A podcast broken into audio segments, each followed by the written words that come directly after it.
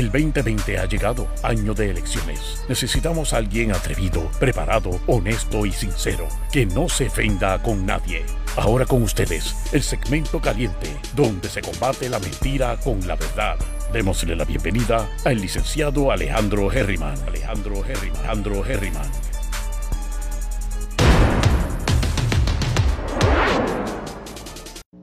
Saludos mi gente, bienvenidos y bienvenidas una vez más a Herriman TV. Estamos aquí, como les dije esta mañana, haciendo videos dedicados cuando la cosa amerite. Así que vamos a estar ahora mismo en un conversatorio con el licenciado Carlos Chévere. Ustedes saben que salió un caso ahora del Tribunal Supremo relacionado a la Comisión Estatal de Elecciones y los resultados, posibles resultados, opinión, la disidente también se va a discutir y cómo algunos eh, jueces se han expresado. Y va, vamos a discutir la política dentro del Tribunal Supremo de Puerto Rico también. Simplemente, mi gente, porque es que es importante que sepamos, es importante que sepamos cómo es que, que cuál es la realidad de la vida. O sea, los seres humanos van al baño, etcétera, etcétera, etcétera, ¿verdad? Así que aquí vemos cómo uno ataca de manera al son del tango y uno con un poco menos de capacidad o entendimiento, pues entonces le ataca al son de, qué sé yo, del trap. La, la, cuestión es que no sé ni si eso debe ocurrir en las altas esferas de la rama judicial de Puerto Rico, donde esos dos individuos se van a tener que seguir viendo hasta que se retiren por edad, me imagino yo. Pero bueno, dicho eso, eh, déjenme saber que todo se está escuchando que no hay ninguna este, interferencia o algo, así que déjeme saber. Mientras tanto, vamos entonces a darle la bienvenida al licenciado Chévere. Y ahí está. ¿Cómo está, licenciado? Saludos, hermano. Buenas noches. Gracias por tenerme aquí como siempre. Excelente, gracias a ti por estar aquí, mío. Gracias a ti por estar aquí y por, y por este darle lectura a no sé cómo llamar eso, pero entre ¿cuántas páginas son en total? Fue cuando hay disidentes. 154. Con 154 páginas, porque son probablemente 20 páginas de contenido y 80 páginas de disidentes. Pero bueno, eh, o, o añadirle 50 más. Pero para adelante, cuéntanos, ¿de qué se trata este caso? ¿Cómo originó? ¿Cuándo originó? ¿Y qué pasó? ¿En dónde estamos? Bueno, sí, eh, para empezar, de manera general, para que el público conozca, hay tres tipos de listas que, que estaban en controversia eh, dos de esas listas eran requeridas por, por el reglamento de, del voto adelantado y la otra pues fue una lista añadida que no estaba por reglamento, pero que, el movimiento Victoria Ciudadana solicitó eh, diciendo que ellos tenían derecho a, esa lista eh, para la pureza de los procedimientos. La primera lista era las solicitudes de voto ausente y voto adelantado en todas sus modalidades, es decir, todas las personas que solicitaron voto adelantado y voto ausente en todas sus modalidades. Cuando digo en todas sus modalidades, pues por unidad, por colegio, por precinto. La otra lista era la lista de votantes que pudieran ejercer el voto en, esa, en esas modalidades. Entonces, la tercera lista que estaba en controversia era la lista de lo que le llaman los añadidos a mano. Esta lista de añadidos a mano es que cuando uno va a votar, tú sabes que uno entrega la identificación, te buscan en una lista y tú firmas en una lista donde hay una foto tuya, está tu identificación, tu dirección y, tu número personal de, tarjeta electoral. Y pues porque esa lista es importante porque se supone que eh, los que pudieron votar, eh, ya sea por voto adelantado o voto ausente en todas sus modalidades, fueran removidos de esa lista de añadidos a mano eh, como electores hábiles. Entonces, eh, pues el martes pasado hubo una vista de mandamus en donde fueron todos los, comisionados electorales y en donde la jueza eh, del Tribunal de Primera Instancia dijo que estas primeras dos listas que te acabo de mencionar tenían que ser entregadas antes de las dos y media del mediodía al otro día y la tercera lista, la de añadidos a mano, tenía que ser entregada a los partidos políticos eh, antes de empezar el escrutinio y abrir los maletines. Pues el miércoles, al otro día de esa vista de mandamus, la Comisión Estatal de Elecciones se levantó como si, como si nada, como si no hubieran eh, eh, ido a la vista, o como si no hubieran sido orientados por los abogados o fueron orientados mal a propósito por los abogados y empezaron a abrir los maletines en completo desacato con la decisión de, del Tribunal de Primera Instancia. Entonces, eh, al otro día, eh, Victoria Ciudadana fue en una moción de, desacato contra el juez presidente de la Comisión Estatal de Elecciones y ahí entonces después vino el PNP y fue el 20 de noviembre con una moción de certificación intrajudicial eh, al Tribunal Supremo. Y entonces pues le dieron hasta ayer domingo a todos los partidos a que sometieran sus su recursos y entonces hoy, hoy bajo la decisión de, del caso. Eh, mira, y, de manera general, si tú me preguntas a mí quién fue el gran perdedor en todo esto, fue la rama judicial, porque el jueves el juez presidente de la Comisión Estatal de Elecciones se fue por un media tour por todos los medios de comunicación y entredicho dejó saber que la jueza del Tribunal de Primera Instancia era una bruta porque no entendió cómo funcionaban los procesos electorales. Cuando es una vista de mandamus, tú no tienes que entender generalmente cómo funcionan los procesos. ¿Quién fue que dijo eso? ¿Quién hizo eso? El juez presidente de la Comisión Estatal de Elecciones. Mm. Él fue por un media tour, él fue hasta la Comay él fue hasta la Comay y estaba diciendo entredicho, ah, eh, eh, la jueza no entendió cómo funcionan los procedimientos. En otra dijo, ah, es que los abogados de nosotros no entendieron que esa parte de las listas era una orden. Tú estás en serio, tú eres juez y tú estás dándole flip a lo que dijo la, la jueza. Entonces esos abogados estuvieron en la vista y la vista duró seis horas y la vista fue hasta las siete y media y la jueza se aseguró que todos los que estaban presentes tuvieran claro cuál era la orden del tribunal. Y ellos, pues, se hicieron los locos. Y entonces, pues, porque dijo que la rama judicial es el último perdedor? Porque eh, en teoría validaron que el presidente de la Comisión Estatal de Elecciones y el PNP desacreditaran a la rama judicial y no la, y no la respetaran. Ok, entonces finalmente, ¿qué es lo que hay que hacer? ¿Qué es lo que va a pasar mañana, pasado? Bueno, eh, lo primero que hizo el Tribunal Supremo fue que eh, el escrutinio tiene que continuar, ¿verdad? Ellos, ellos eh, se compraron los argumentos del PNP y la Comisión Estatal de Elecciones y, y en general dijeron que el escrutinio general tiene que continuar. También dijeron que cada los cinco partidos iban a tener acceso a las listas sin, necesidad de reproducir copias adicionales a cada uno de los partidos. También decidieron que, las listas de los precintos tenían que ser divulgadas a los funcionarios electores que estén concernidos con los maletines correspondientes a cada precinto o a cada mesa de cada precinto donde se esté discutiendo un maletín. Y por último, que se, prohíba, se prohibía el traslado de las listas fuera de la sede fuera de la sede del escrutinio general. ¿Qué tú opinas sobre el comentario o los comentarios o el mismo comentario que he escuchado de muchas personas decir que el problema de todo esto es el movimiento Victoria Ciudadana? Eh, bueno, yo estoy en completo desacuerdo con, esos comentarios, como los comentarios comparando a Manuel Natal con, con Donald Trump un problema de los estadistas es que siempre tiran de la boca para afuera y, pues una de las razones por la cual nunca llega la estadidad es porque no conocen verdaderamente cómo funciona el sistema electoral en Estados Unidos. Es imposible comparar a, Manuel Natal con Donald Trump porque Manuel Natal, Movimiento Victoria Ciudadana, tenían unos reclamos válidos por reglamento del voto adelantado y ese reglamento del voto adelantado creaba un deber ministerial de entregar las listas. Son las mismas personas que crearon la nueva ley, que después pasaron un reglamento dentro de, la agencia de la Comisión Estatal de Elecciones, después estaban diciendo que no había un deber ministerial cuando ellos mismos pasaron el reglamento. Y también con Donald Trump eh, en Estados Unidos ya estaban muchos acostumbrados antes de la pandemia a votar por correo o a votar por adelantado. No tan solo eso, la mayoría de los estados en Estados Unidos tienen una manera que si tú votas por correo, tú te metías a una página de internet, tú tenías un número de boleta, tú buscabas el número de boleta y tú podías hasta chequear el estatus de tu papeleta por correo. Y si esa papeleta tenía un defecto, había, había muchos estados, en su mayoría,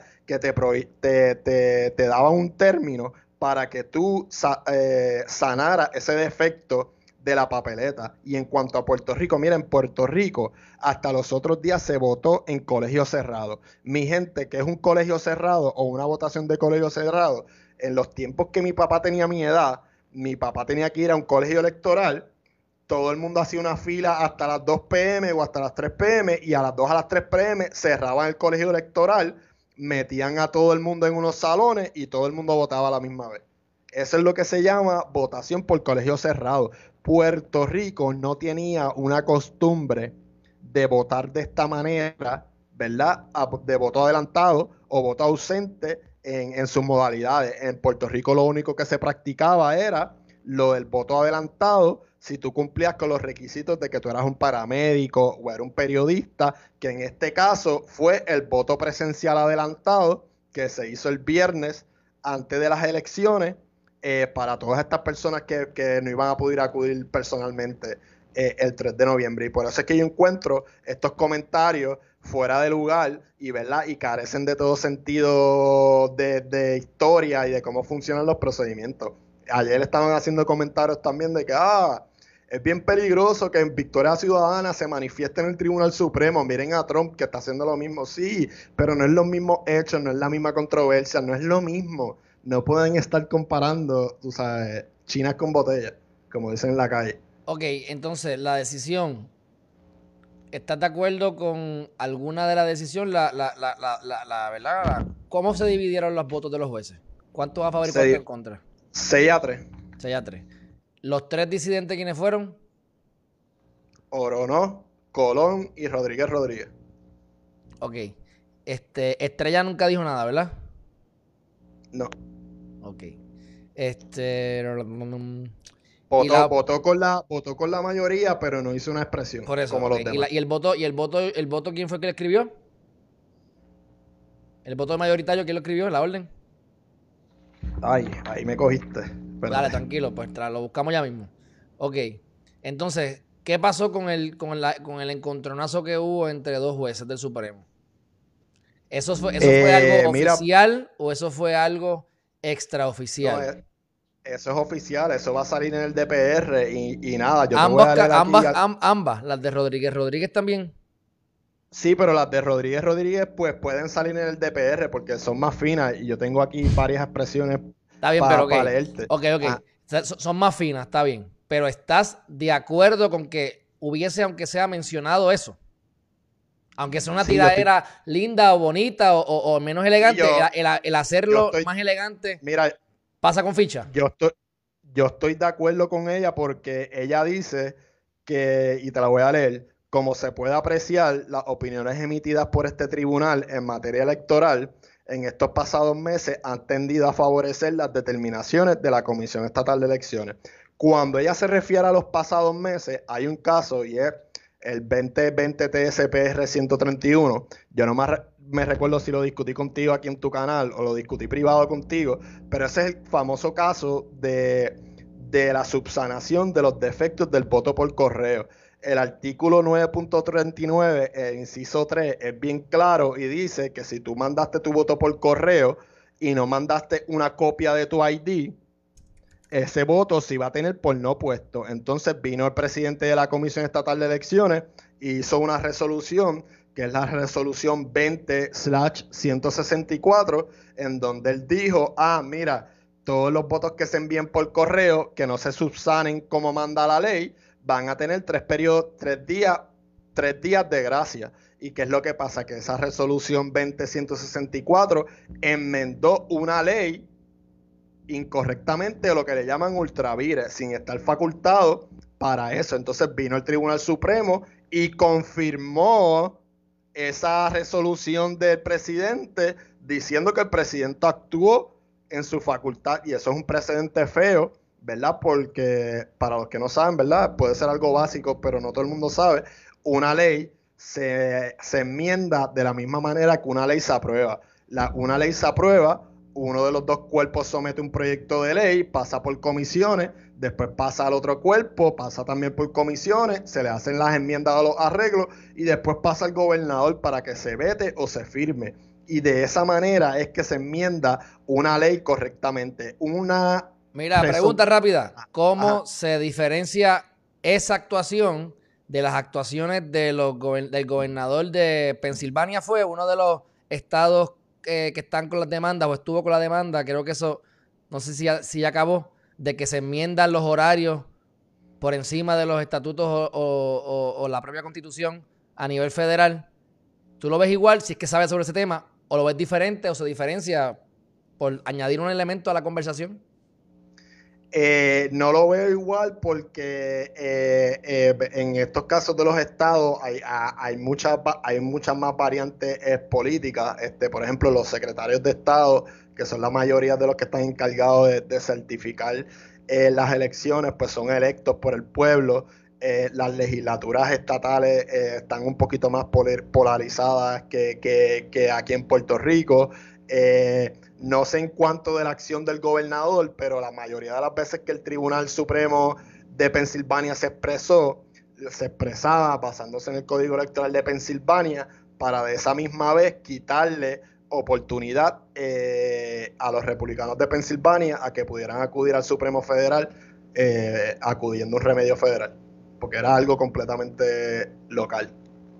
Ok, mira, nos dice Mariana Nogales Molinelli que la decisión fue per curiam, así que lo que significa que es una decisión que se escribió como mayoría, pero no alguien específico se quiso tirar al medio, por así decirlo. Así que gracias, licenciada, futura. Mira, entonces yo te quería comentar algo. En la página 10 eh, dicen que una de las eh, protecciones en cuanto al derecho al voto que busca la ley electoral es eh, la supremacía de los derechos electorales individuales del ciudadano sobre los derechos y las prerrogativas de todos los partidos y candidatos eh, independientemente de sus agrupaciones políticas. Y eso es falso, eso no es lo que dice el código electoral en cuanto, en cuanto a la supremacía del voto. El código electoral eh, de la supremacía del voto lo que dice es que cualquier derecho o, interés particular que desee impedir el voto eh, va a ir por debajo del derecho electoral. Eh, y, cito, ningún recurso legal, asunto, caso o controversia bajo la jurisdicción de la Comisión Estatal de Elecciones y ningún proceso, orden, sentencia o decisión judicial podrán tener el efecto directo o indirecto de impedir, paralizar, interrumpir o posponer una votación legislada, a menos que el Tribunal Supremo de Puerto Rico determine que la violación de algún derecho civil, que con excepción a una elección general, pudiera posponer la votación o clasificación como inconstitucional como puedes ver, este artículo está relacionado con asuntos que tengan que ver directamente con el proceso de votar o con el derecho de una persona a ejercer su derecho constitucional al voto. La supremacía del, del derecho de los electores individualmente no dice que los e, derechos electorales individuales del ciudadano van por encima de las prerrogativas de los partidos, porque yo mañana pudiera ir al tribunal y decir, ah, no, es que mi, mi, mi derecho electoral y, mi interés particular eh, me, dice a mí que, que, yo, que se necesita garantizarme a mí que mi voto se va a contar. Por lo tanto, hay que producir las listas como estaban pidiendo los partidos políticos. Y eso está en la página 10, punto número 2, y dice la supremacía de los derechos electorales individuales del ciudadano sobre los derechos y las prerrogativas de todos los partidos, candidatos independientes y agrupaciones políticas. Y eso está mal, eso es prácticamente el Tribunal Supremo cogiendo uno de los bullet points de los argumentos del PNP y la Comisión Estatal de Elecciones. Algo, algo en lo que estás de acuerdo, aunque sea una línea, un, párrafo de la decisión mayoritaria, solamente dándole un poquito de deferencia a, Estrella. por darle deferencia a Estrella, porque él aprobó eso de alguna forma. Si te soy sincera, sincero, yo esperaba una opinión este, más, más, más radical o, menos satisfactoria. Este, por lo menos se van a producir las listas. Eh, ahora hay que pues, hacer un poquito más de trabajo en cuanto a las mesas. Eh, a mí lo que me preocupa es cómo se va hacer esa logística de una copia de la lista por mesa, por funcionario electoral o por partidos políticos, pero por lo menos se van a tener que producir las listas. Mal hubiera sido es continuar con el escrutinio general, no tienen que producir nada. Ok, entonces, cambiando el tema y relacionado, por lógica yo pensaría que la mayor parte de los votos que están en, ¿verdad? en pelea o en controversia son probablemente para los PNP, ¿no? O para los populares. Por lógica, o, qué tú opinas. Tú tuviste una experiencia allí que quiero hablarles un poquito, pero cuéntame.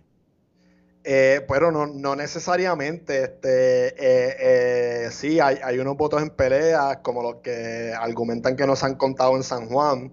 Eh, pero lo que preocupa es que ya en muchas áreas, precintos o unidades electorales, hay un reporte del 95% de los votos adelantados o ausentes que fueron emitidos. Entonces, el reclamo que yo pienso que es válido en cuanto a la transparencia es que las listas son, eran necesarias para poder verificar si, el, si las personas que están por lista, que dicen que están capacitadas para votar, es el mismo número de las personas que votó eh, bajo esas modalidades. Y, y, hay sitios en donde ya se reportó el 95% de los votos adelantados y ausentes en donde todavía no se han terminado de contar muchos votos emitidos ausentes y adelantados, que posiblemente cuando se termine y se traten de cuadrar las listas, va a haber mucho más gente que votó adelantado o ausente del número capacitado que verdaderamente podía votar ausente o por adelantado. Esa es la verdadera preocupación. Bueno, pues yo, para hacer el análisis bruto, cogería la diferencia entre lo, eh, ¿verdad? la diferencia de lo que se votó de más. Si eran 3.000 personas que se supone que votaran y votaron 5.000, pues cogería esos 2.000 votos, se los restaría hipotéticamente, porque esto no se puede hacer, al PNP, a Miguel Romero, a ver si con esa ganaba Natal. También, este, también, también algo importante, ¿verdad? Que mucha gente del otro espectro ideológico no, no entiende es que esto dejó de ser hace mucho tiempo eh, yo sé, yo sé. Sí, esto hay, que ir hay que investigar por la democracia propia. Hay gente que se ha estado quejando mucho y ahora tienen una oportunidad gigantesca en sus manos y, a la licenciada Mariana Nogales Molinelli es una de esas personas a la cual tengo fe este, de, que hará lo mejor que pueda allí, ¿verdad? Porque eso es una olla de grillos y obviamente hace falta hacer alianzas y otras cosas más. Pero me parece que, ahora hay una, oportunidad de hacer las cosas más correctas, por así decirlo, porque correcto no va con más, es hacerlas correctas ya, ¿verdad? Pero vamos, yo estoy a favor de lo que está haciendo el movimiento, así que no me malinterprete. Pero como quiera que sea, hay muchas cosas pasando en el medio y simplemente es la posibilidad de que, de que hayan cambios, tú sabes. Y no creo que vaya a haber cambios. No creo que vaya a haber un cambio al final del camino, del resultado final pero veremos. Este, ¿Cuál fue tu experiencia allí en el Coliseo Roberto Clemente en general? Bueno, este, yo diría que fue eh, una experiencia un poco eh, traumatizante en el sentido de que me acordó a mis momentos de la UPS de Río Piedra por el simple sencillo eh, momento que hubo un momento, yo fui dos días después de la elección general, el jueves 5 de noviembre, entonces, eh, yo estaba dando asesoría legal, eh, estaba con el movimiento y yo tenía un amigo que, iba a participar de funcionario, que también es licenciado, él iba a ir a las mesas como tal, él no iba a dar asesoría legal. Entonces, para ese momento fue que cogimos en video a Edwin Mundo eh, esperando un maletín que estaba siendo traído por personas eh, que no eran ni funcionarios de los otros partidos, ni, ni estaba custodiado por la policía, y él estaba recibiendo ese maletín en la entrada del coliseo. ¿Y qué pasó? Pues como se dieron cuenta que los cogimos en video haciendo eso, ellos empezaron a, a un rumor de que venía la fuerza de choque. Tanto fue el rumor eh, eh, que, que, la prensa hasta reportó que probablemente iba la fuerza de choque y ellos lo que estaban tratando de hacer era crear un caos dentro del Coliseo Roberto Clemente para que los de Movimiento Victoria Ciudadana eh, se agitaran, para ellos entonces tener una excusa para tumbar el procedimiento o, traer la fuerza de choque. Yo estuve el día que, pusieron eh, el ataúd con Manuel Natal Rip. Ok, este. Alguien comentó en tus redes sociales que eso es normal que ocurra, lo de las listas. Que se cierre o se abra. O sea, la pelea que hubo, la pelea puño, Alejandro, no podemos decir. Ah, pero por eso, pues para que, para que abunde, espérate, porque te, estoy dando el foro para que, para que te expreses ahí lo que usted quiera. Para bien o para mal. Ese comentario, quisiera que me lo explicaras aquí, el que, el que diste, ¿verdad? El que se pueda decir aquí. Porque tú estuviste allí, no sé si estuviste en el momento de la pelea, pero debes tener a más contacto eh, que, yo en ese sentido. Eso que ocurrió, era, fue, fue, hubo alguien, algún lado de los dos que estaban enredados tenía razón, no de pelear, sino de haberse molestado. El haber dicho para de contar o continúa contando, a tu juicio, es una violación a lo que se supone y lo hicieron a propósito o no, o qué? Cuéntame. La, la, culpa es de la Comisión Estatal de Elecciones por no imponer el orden. O sea, la culpa no es tanto de los funcionarios, hay que darle un poquito de mérito a todos los funcionarios de todos los partidos. Eh, la culpa la tiene la Comisión Estatal de Elecciones por no saber organizar las cosas, por permitir que el presidente del escrutinio eh, eh, tome el micrófono cuando le diera la gana y por eso era que, que, ocurren mm. esas peleas. Es más un problema de desorganización y de liderazgo de la Comisión Estatal de Elecciones que de los partidos políticos y sus funcionarios. ¿Y por qué tú crees que hay gente que a lo mejor son, tienen posiciones importantes y a lo mejor pudiesen ser respetadas o no, que se atreven a ir a la prensa a decir categóricamente, esto es, un, culpa del movimiento Victoria Ciudadana? Bueno, porque la, por lo menos la gente que, yo he visto que ha ido a decir que esto, por ejemplo, fue eh, eh, eh, en especial el comisionado electoral del PIB, que fue uno de los que dijo que en la pelea la culpa la tenía la, Comisión Estatal de Elecciones y después, además de que ellos han estado allí, ellos han demostrado con sus acciones que se han leído todos los reglamentos, que se han leído los manuales, que se sabe la ley de arriba abajo. Mira, o sea, ya hemos tenido instancias, ya van dos veces en donde eh, el presidente de la Comisión Estatal de Elecciones va a la prensa y se expresa citando leyes y artículos que fueron revocados bajo la, ley electoral anterior. O sea, eh, eh, lo que a mí me demuestra el presidente de la Comisión Estatal de Elecciones es que no se ha leído los reglamentos. mira, le dieron la ley virá para que, para que hiciera lo que le diera la gana, pero ni eso sabe hacer. Ni eso sabe hacer, correcto. ok. Este, bueno, pues, ¿algún otro detalle que quieras hablar sobre el caso? Ah, bueno, si no sé si quieras darle a aprovechar, qué sé yo, ya que tenemos aquí a casi 50 personas, la demanda de Natal, ¿estás ready para, hablar de eso o lo hablamos mañana?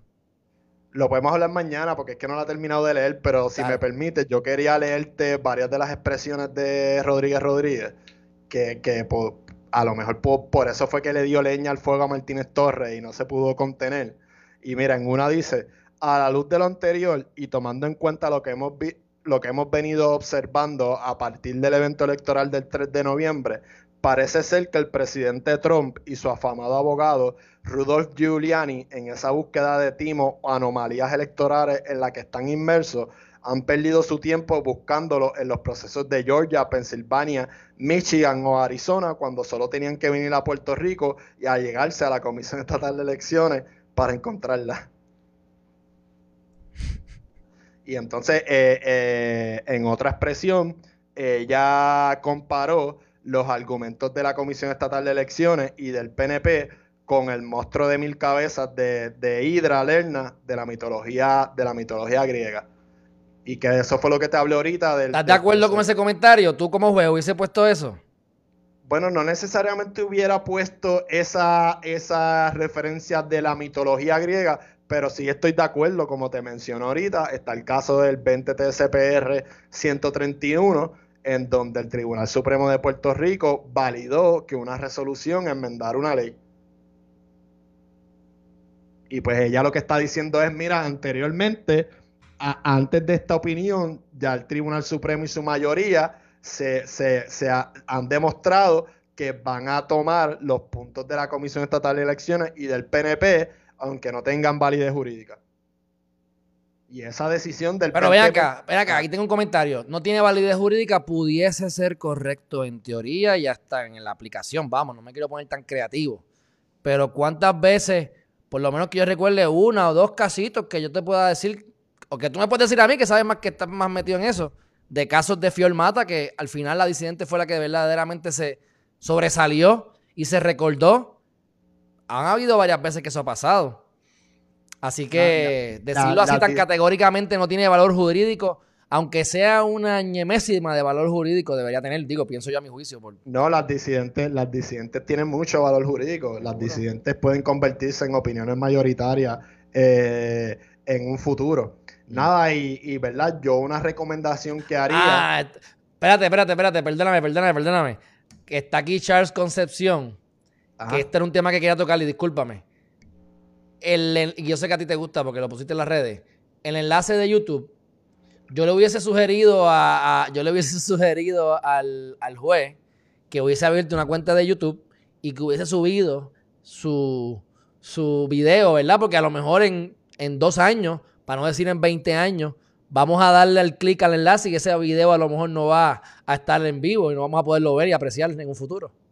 Pero quedó, para una posteridad, quedó un link de YouTube porque no es lo mismo que yo en una revista jurídica o en una decisión de un tribunal supremo te ponga un link de YouTube para destacar una noticia particular o para destacar algo que le suma a la opinión, no que le baja a la opinión. Y él, en vez de directamente eh, atacar los argumentos de, de Rodríguez Rodríguez, él lo que hizo fue, mira, Aquí tienes este link, jalda arriba, como que mofándose de, sus compañeros eh, del tribunal. Que la jueza Rodríguez Rodríguez cumple año ahora en diciembre y está por retirarse. ¿Ella se retira cuando el año que viene? Ahora en diciembre ya cumple los 70 años. Ok. Pues veremos a ver a qué otro PNP van a poner. Eh, sus opiniones. hay, dos, tienen que ser dos requisitos, que sea católico y PNP. ¿Qué ibas a decir, perdón? Nada, que, eh, en general las dos opiniones disidentes, las de Rodríguez Rodríguez y la de Ángel Colón, lo que hacen es que detallan de, de manera procesal y, y cuestionable cómo el Tribunal Supremo acogió el recurso presentado por el PNP y, la importancia de que los procesos electorales eh, se garantice la transparencia y la pureza. O sea, no, no, se salieron más allá de, ese, de ese contenido. Sí, bueno. Le faltan galones a los pantalones. Mira, este, algo más. No, yo creo que ya hemos discutido bastante todo. Mira, yo estoy aquí haciendo ahora los los videos, lunes, lunes, miércoles y viernes son de las noticias importantes, martes y jueves temas positivos, así que mañana por la mañana me voy a, me voy a hacer el tema positivo. Este y las noticias importantes, pues lo que podemos hacer es que si quieres discutir la demanda que salió hoy a relucir sobre Natal y la, la transferencia o no de la ciudad capital San Juan Puerto Rico, pues este, lo discutimos a la hora que sea, en algún momento, como hicimos ahora, que hacemos videos dedicados. Pero mañana me voy positivo por la mañana, pero para que te sepas tú y sepa todo el mundo que martes, jueves positivo, lunes, miércoles, viernes estamos este, en la noticia importante y sábado y domingo, no sé, meditamos y miramos para las estrellas.